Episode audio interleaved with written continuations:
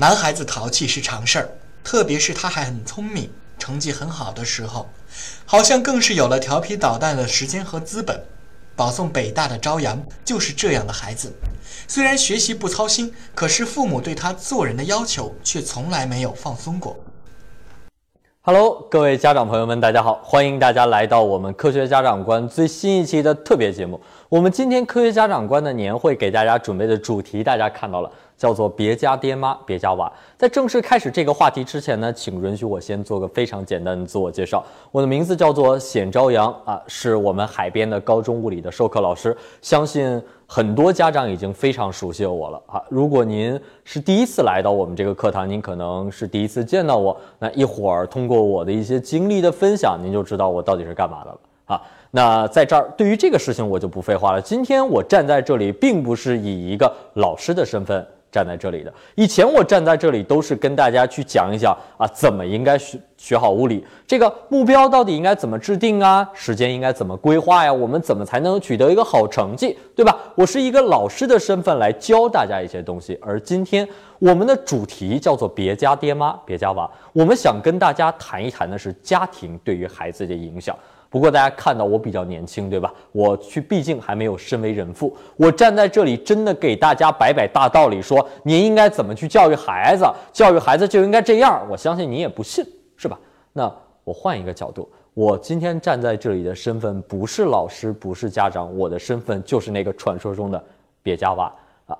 说的稍微不要脸一点哈，其实我从小学到我大学的这个学习经历中，也一直是。别人父母口中的那个别人家的孩子，学习成绩应该说是一直比较不错。先跟大家吹吹牛哈，从小学到初中，应该说我基本上一直是考全年级的第一名，尤其是初中，大大小小的考试，算上期中啊、期末呀，然后什么一模呀、二模呀、中考啊等等啊，一共十几次，不到二十次的考试吧，每一次都是年级第一，无一例外，甚至每一个学科都是年级第一，经常是考满分。这是我的初中，那当然比较顺利的就考上了北京市最好的几所高中之一啊，人大附中这个学校大家应该听说过对吧？当然到了人大附中，由于高手云集，考年级第一基本上不太现实哈。我基本上是在二十到五十名左右徘徊着。呃，到高二的时候呢，由于学校的成绩已经比较不错了，我就去参加了学校的啊学科竞赛的一个课程，当时学的是生物竞赛。啊，由于学的成绩也还算可以，在高三的时候拿到了省级赛区一等奖。通过这个一等奖呢，获得了北京大学的保送生的资格，从而去参加了北京大学的这个保送生考试，最后顺利保送进了北京大学。后面的人生经历我也就不跟大家吹牛了，我相信大家也不关心，因为咱们孩子可能离上大学比较久远。我跟您讲讲大学的故事，跟您讲讲工作之后的事儿啊，可能这事儿您都比我熟，对吧？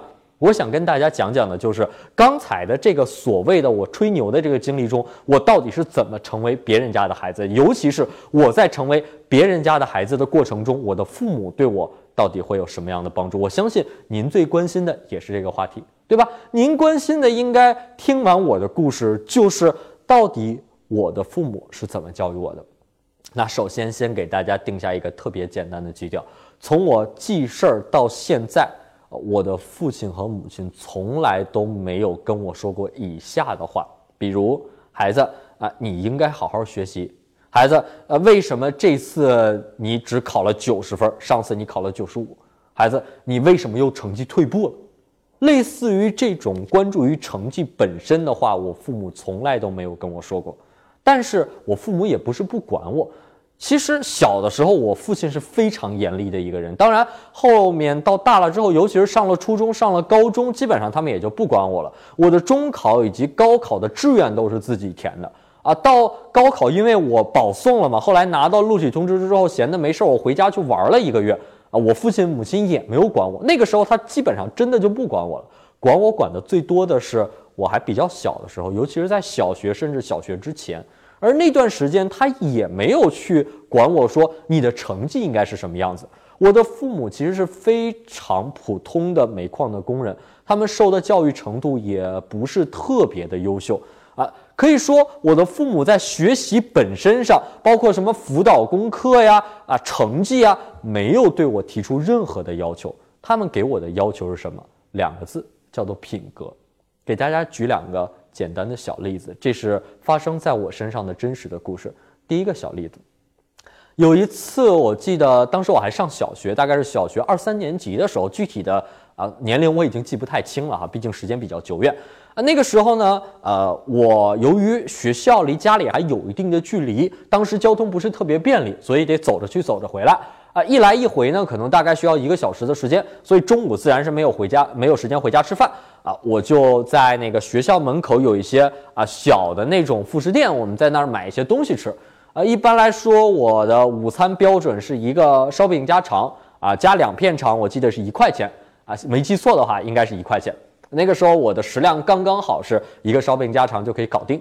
然后那个时候，由于学小学门口嘛，总会有一些卖零食啊、卖小玩具的那些小商贩。当时我们学校门口也有，正好出了一种新的零食。那个零食是什么我已经忘了，但是我记得特别清楚。那个零食送一个小卡片，就是买食买小零食集小卡片这个活动，大家都懂对吧？现在也也也会有类似的东西。然后当时我就特别想要那个小卡片，因为所有的小伙伴都在买这个。不过我家里的条件其实不是特别好。啊，那我当时就想了一个想法啊，这个想法现在听起来特别可笑。我跟我妈撒谎，说我中午呢不吃一个烧饼加肠，我要吃两个，这样我就会要到两块钱。那这个谎话，我相信我这么一说，各位家长都笑了，觉得非常不可思议，对吧？您作为一个家长，怎么可能不知道自己孩子的饭量？原来就吃一个，现在吃两个，这不可能的事情，对吧？我母亲什么都没说，什么都没说，她就给了我两块钱。然后一直持续的给了我一个星期，直到周末的时候，大概是周日，如果我没记错，开了一个小型的家庭会议，参与者是我、我爹和我娘，讨论的话题只有一个，就是我多要的这一块钱究竟是干什么了。当时我特别的害怕啊，因为这事儿被我爹发现了，基本上就是一顿胖揍啊。我爹是一个特别严格的人，小的时候我对我爹最深的印象就是天天挨打，因为小男孩嘛比较淘气。啊，经常出去玩啊，然后捣乱呀，然后还有刚才我所说的这种撒谎的这种事儿啊，都会挨揍啊。我爹基本上是天天就除了打我就是踢我，还有一次直接用我们家那个椅子，木头椅子，那个腿儿都打折了，就真是使劲打啊。我觉得我能活到现在也挺不容易的啊。那次呢，我跟我爹啊倒是诚实的承认了错误，因为不敢不诚实嘛。这要是再撒谎，估计就不不仅是椅子腿了，可能桌子腿都得打折。不过令我感到意外的是，我爹那天没有打我，他就跟我说了一句话就走了，就一句话，叫做“孩子，这种事儿呢，以后先跟爹妈说，我们对你的唯一要求是要诚实。”那现在想想，为什么当时我父母不打我？是因为这是我第一次撒谎，啊，这是我第一次不诚实，我父亲第一次告诉我做人应该诚实。那由于我父亲是一个特别严厉的人，小时候怕挨打嘛，所以之后我也从来都不敢撒谎。那通过这个事情，我就学会了一件事：做人要诚实。再给大家举一个小例子，啊，类似的例子，我说了，我父母对于我的影响可能跟学习。没有什么特别必然的联系，但是正是这一件一件的小事儿垒起来，成为了现在的我。第二件小事儿，我当时小学的时候特别喜欢看书，因为家里有我爷爷那一辈儿就留下了一套《十万个为什么》，我记得特别深刻。那个售价好像是两毛九分钱，啊，特别古老的一套书，然后字都已经看不太清了。我当时看那本书，就有一页，我就特别想知道是什么。那个时候还没有那么发达的网络，所以呢，我就跑到当时北京基本上最大的一个书店，叫西单图书大厦啊。如果来过北京的朋友应该知道这个书店，北京差不多算是最大的，离我们家很远，坐车过去大概要一个多小时的时间，呃，差不多得两个小时吧。然后坐到那儿，然后再坐回来，这一天基本上也就过去了。然后每周末我都会去，因为已经形成了这种习惯，就跑到那儿去看书。